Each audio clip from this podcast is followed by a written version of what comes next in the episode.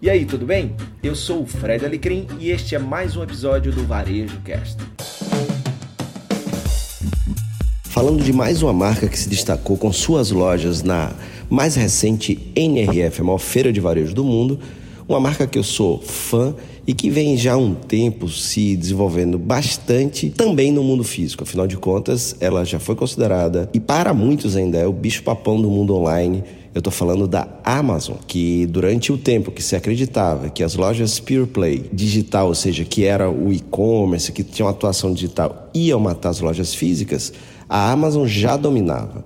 E agora que se percebeu que a loja física não vai morrer, mas que precisa se reinventar, porque quem vai morrer é a loja chata, e operações, empresas que conseguiram integrar o que eu chamo de on-off, o on mais o off, gerando mais resultados, é, são aquelas que estão realmente evoluindo melhor. A Amazon é um grande exemplo disso. Então, quem já foi uma empresa que só tinha operação online e hoje já tem mais de 500 lojas físicas, também tem tido sucesso no mundo físico e reforçado esse conceito de que operações on-off on e off realmente geram mais resultado. E lá no, em Nova York não foi diferente, além de ter sido comentada a sua estratégia, a gente também foi lá visitar as lojas e ver. E nesse caso, a primeira loja visitada foi a Amazon 4 estrelas, que é um conceito que a Amazon tem de loja que já é uma curadoria em essência.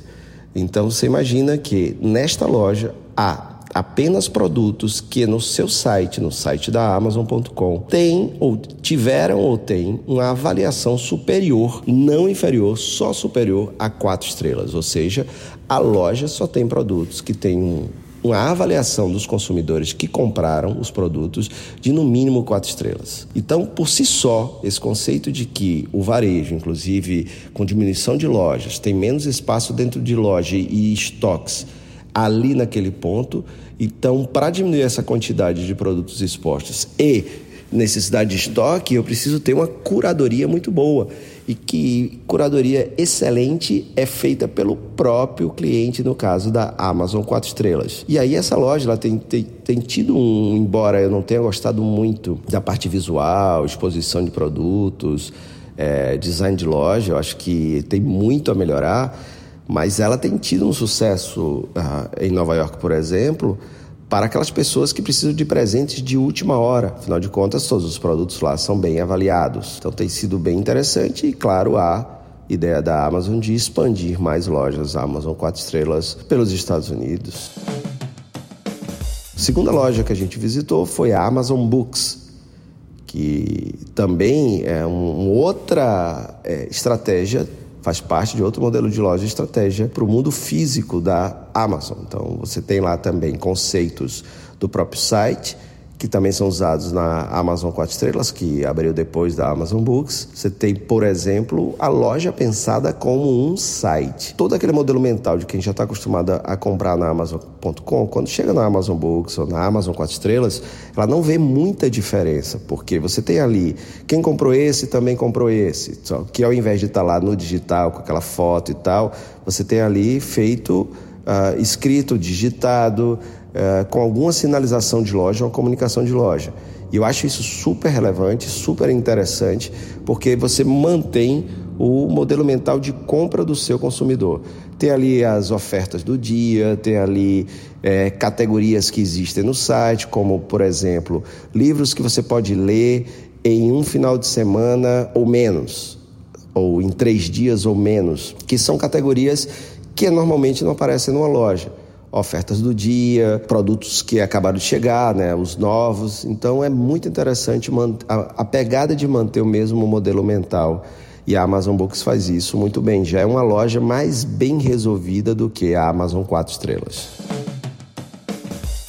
E a terceira loja que nós visitamos, que eu visitei lá em Nova York durante a NRF, foi a mais recente loja, no caso, né? não, é, não é que foi aberta agora, mas dessas Amazon Books, Amazon 4 estrelas, a Amazon Go, que é aquela loja autônoma que você usa apenas o celular para entrar na loja com a leitura de um QR Code na sua conta pessoal no aplicativo da Amazon, seu cartão já está lá cadastrado, e aí você entra, pega os produtos e simplesmente sai como o conceito do just walk out, né? Você vai sem fila, sem caixa, sem nada e simplesmente pega o produto e sai. Então, muito interessante a ideia da Amazon Go, da Amazon com a Amazon Go é ter nos próximos anos umas duas mil lojas como essa que funcionam como para muitos o futuro da loja de conveniência. Hoje você tem um gargalo para outros negócios nesse tipo de modelo de loja, que é o custo dela por causa da alta tecnologia. Você olha para o teto, você tem um monte de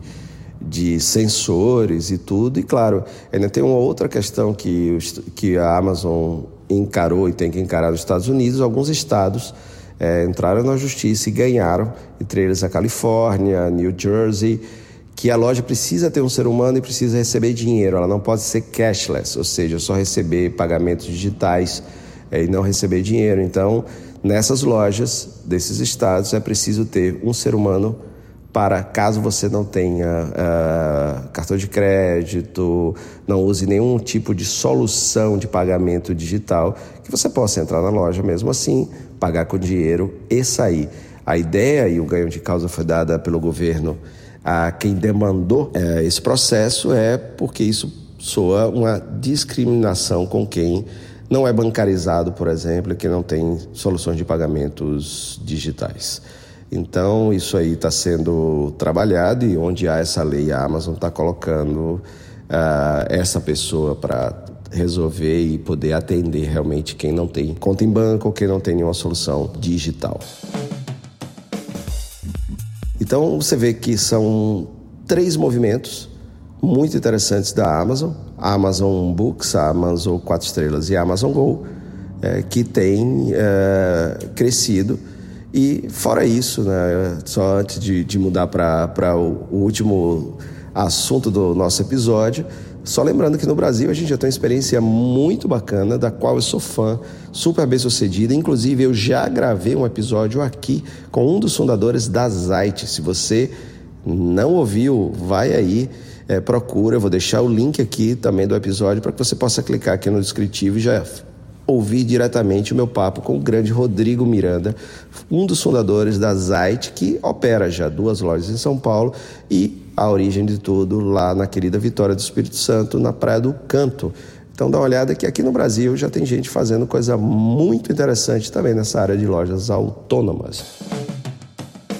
E para terminar, a última loja que foi comprada em 2017 por alguns bilhões de dólares, a rede de supermercados Whole Foods que também vem fazendo uma, uma, um trabalho muito bacana nesse on e off. Clientes do Amazon Prime, aquele programa de relacionamento da Amazon, que você paga anualmente um valor e tem descontos e vantagens e fretes grátis, entre outras coisas. Você percebe dentro da, do supermercado Whole Foods muito claramente a comunicação muito bem feita de que o cliente Amazon Prime também tem descontos no Whole Foods.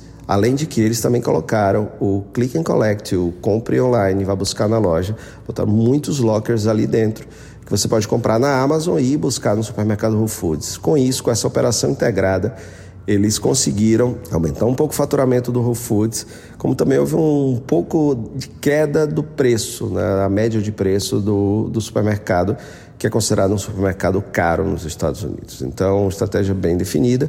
Então, entre Whole Foods, Amazon Go, Amazon Books e Amazon 4 Estrelas já são mais de 500 lojas que a Amazon tem, mostrando que mesmo um todo-poderoso do comércio digital, a estratégia do offline faz todo sentido ter lojas físicas. Ok? Espero que você tenha gostado do episódio de hoje. Um forte abraço e até o próximo episódio do VarejoCast. Muito obrigado pela sua companhia em mais um episódio do VarejoCast e até a próxima.